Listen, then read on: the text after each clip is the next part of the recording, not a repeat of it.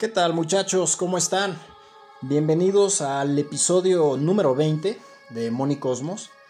Además, el episodio al que le tuve miedo desde que comencé a escribir el libro y ahora que me toca hacer el podcast hablando justamente de esta parte del libro.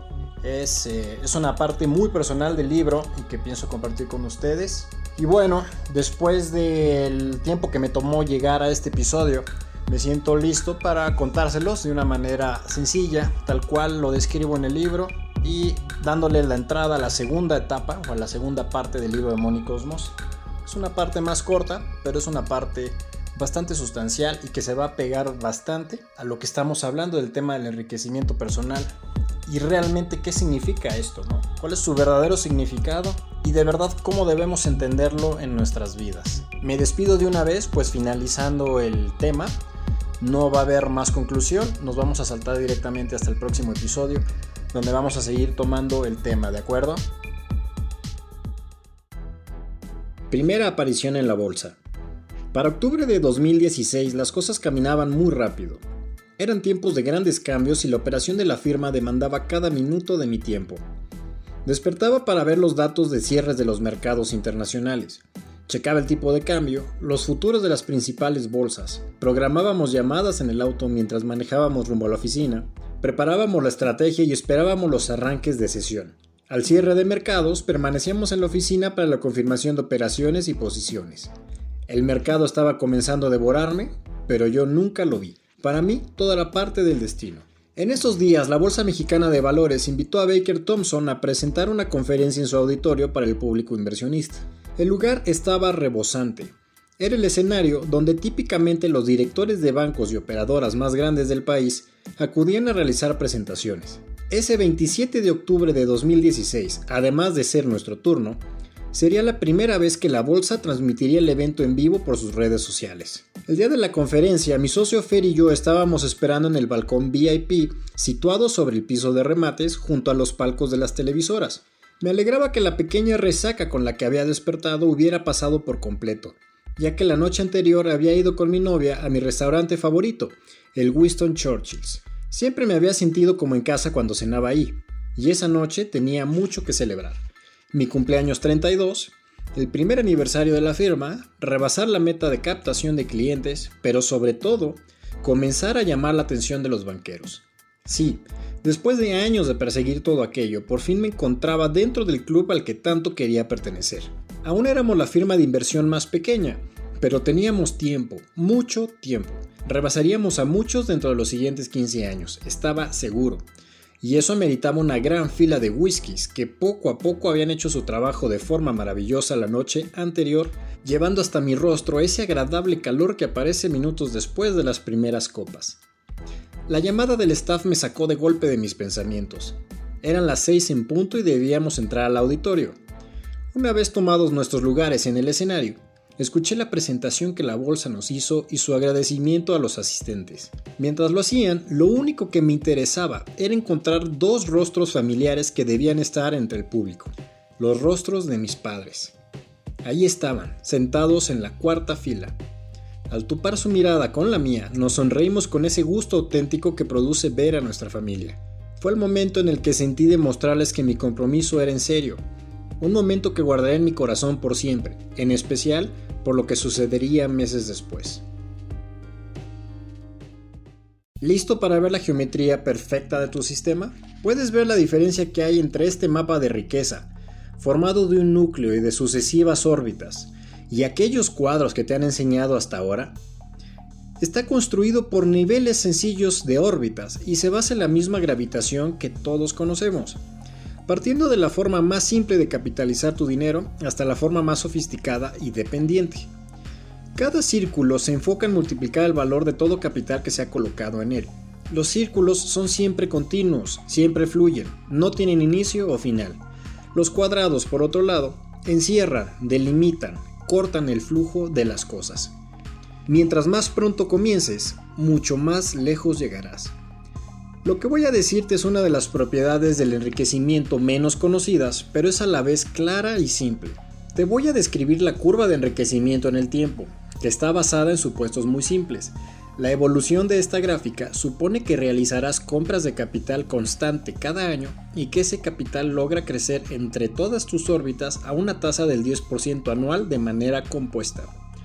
De forma que, si siempre compras la misma cantidad por año y controlas tu sistema de manera correcta, la curva debería lucir de manera exponencial.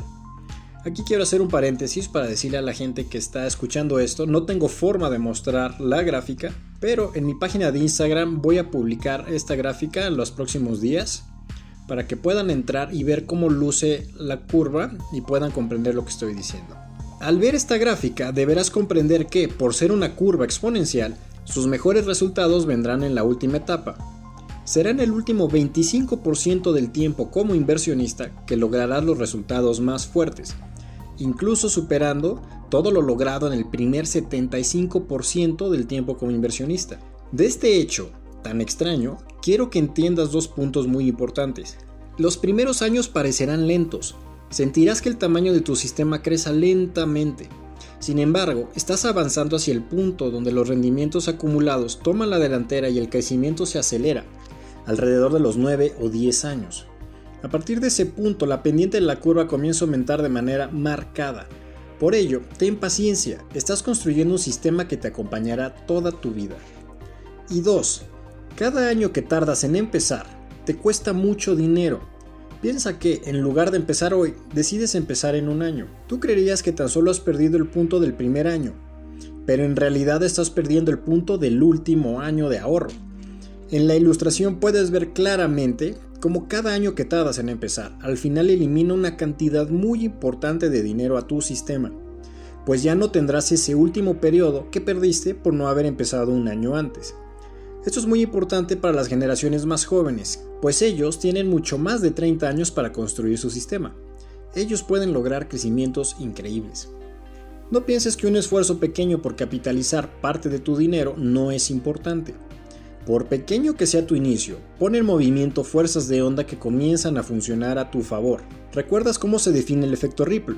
Es justamente así, una gota que cae al agua estancada y genera una onda que con el tiempo crece su diámetro miles de veces. Todo nace de un pequeño punto y conforme pasa el tiempo se multiplica.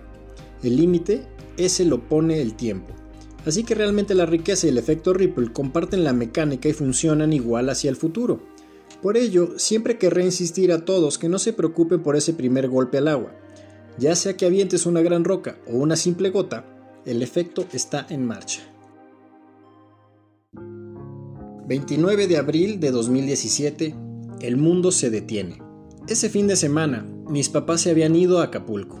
Mi papá, además de las motos, amaba navegar a vela, por lo que era común que se escapara con mi mamá para navegar en su velero. En esa ocasión también iban mis tíos, quienes llevaban años compitiendo en regatas o carreras de veleros, y que se llevaban a cabo una vez al mes. Ese fin de semana coincidieron mis papás con ellos en Acapulco, así que mi papá salió con ellos para la competencia. Yo me encontraba en la ciudad tomando un descanso de las actividades semanales que me tenían a tope. Recuerdo ir con mi novia a comprar una pizza para poder descansar viendo películas toda la tarde. Habrían sido la una y media de la tarde cuando llegamos a casa. Comenzamos a preparar la pizza cuando sonó mi celular. Era mi tía, la hermana de mi papá. Me marcaba desde el velero. Desde que escuché su voz supe que algo andaba terriblemente mal. Lo que me dijo, totalmente afectada, derrumbó mi universo. En medio de la carrera, sobre un mar agitado y bajo un fuerte viento, el espíritu de mi papá se había marchado para siempre. En ese momento se abrió un agujero bajo mis pies el mundo tal cual lo conocía desaparecía frente a mis ojos y todo lo que me importaba dejó de hacerlo de inmediato. Mi mejor amigo se había marchado sin decir adiós. Los días negros. Lo que siguió a la partida de mi papá fueron días terribles. Estaba entrando en una nueva etapa de mi vida a través de una ventana de inmenso dolor y pérdida.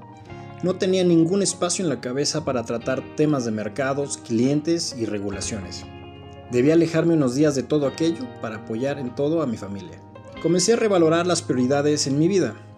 El hecho de admitir que mi padre y su hermano, mi tío, se habían marchado tan rápido, gozando ambos de una buena y aparente salud, me situaba a mí como el siguiente en la línea de fuego. Entonces, ¿qué se suponía que debía hacer ahora? Desde mi punto de vista, mi papá había sido robado. Le habían arrebatado la mejor parte de su vida, aquella en la que planeaba retirarse, disfrutar de lo que más gozaba y envejecer poco a poco junto a mi mamá. A mí me habían robado a mi gran amigo, sus consejos y su compañía. Era un sinsentido absoluto. Muchos lectores entenderán de lo que hablo, y aquellos que no, espero que no les toque averiguarlo pronto. No pude despedirme de él, eso me pesa mucho. Lo que sí recuerdo bien fue la última vez que platicamos por teléfono. Justo estaba a punto de salir a carretera con mi mamá. Agradezco mucho haberle deseado un buen viaje y aceptar un par de encargos que me hizo de muy buena gana. Los dos estábamos de buen humor. Aún así, nada me alcanza. La persona que me llevó a emprender este viaje se había marchado para siempre. La misión se volvía incompleta sin él. No había quien demostrarle nada a partir de ese momento. Por el contrario, me sentía perdido, y sin saberlo, mi nuevo camino había comenzado. 16 de junio de 2017. La Epifanía me alcanza entre banqueros. 49 días después de la partida de mi papá, habíamos sido citados de nuevo por la comisión.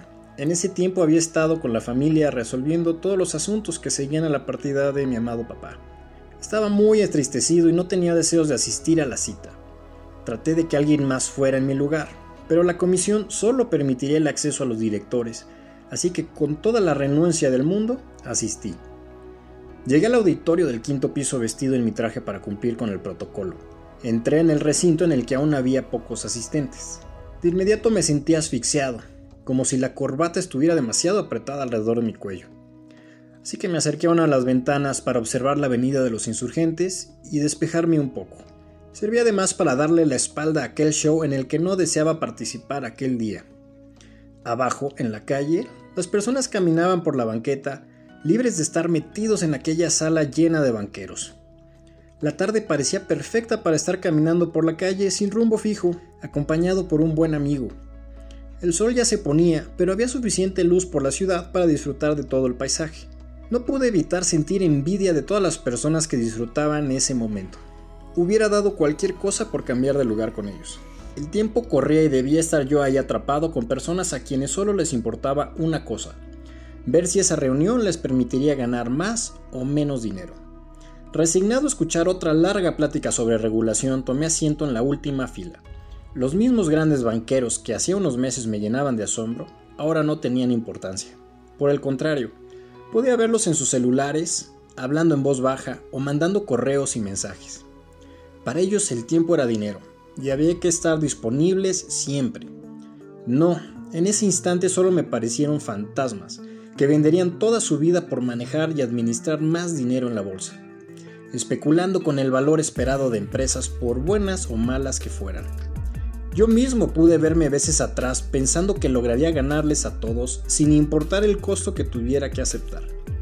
Un costo que incluso me había impedido salir en moto con mi papá en su último mes de vida, cuando por mis ocupaciones absurdas le cancelé salir a la Jusco, la montaña favorita para los dos. Esos recuerdos me torturaban y llenaban de tristeza y enojo. ¿Cuánto valía una salida con él ahora que no estaba? ¿Qué pudo ser tan importante como para dejarlo con las ganas de salir conmigo? La triste respuesta, alcanzar esos hombres y vender toda mi existencia como ellos. Eso fue. Así que en ese momento tomé una conciencia distinta de todo. No quería acabar como ellos. Al contrario, sentía que el mundo había estado esperando por años a que me diera cuenta de que el enriquecimiento debía ser liberador y no una prisión. Debía servir un fin más importante que solo multiplicar dinero mientras descuidamos nuestras vidas, a nuestros seres queridos y perdemos el contacto con nuestro propio espíritu. Nada había en el mercado de valores que valiera el ofrendar todo mi tiempo y mi vida. Un tiempo que además podía terminar en cualquier momento. Recuerdo escuchar la plática por parte de los comisionados y solo querer salir de ahí, quitarme el traje, ponerme unos jeans y playera para llevar a mi mamá, quien estaba muy triste, por un café a algún lugar sencillo y tranquilo. Nada me llamaba más en ese momento. Quería contarle cómo me sentía y debía ser pronto. La plática terminó y salí disparado.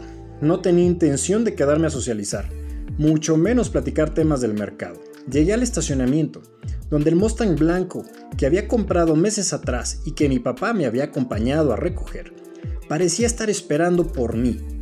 El sonido de su motor encendiendo parecía gritarme, te sacaré de aquí de inmediato, y como si el momento no hubiera sido lo suficientemente poderoso, comenzó a sonar la canción de Painted Black de los Rolling Stones. No pude dejar de imaginar a mi papá sentado en el asiento del copiloto, disfrutando aquella huida conmigo. Subí el volumen y salí de ahí disparado, dispuesto a llegar a casa rápidamente. Recuerdo tomar el segundo piso del periférico y pasar volando frente a los radares de velocidad que en ese entonces el jefe de gobierno Mancera había colocado. Podían mandarme todas las multas que quisieran. Ese día estaba en modo escape junto a la imagen de mi padre y encontrándome con el mundo. Ese día empezó mi nueva relación con el verdadero enriquecimiento y los grandes cambios que vendrían se volvieron inevitables. Aprendiendo con Luis Baker.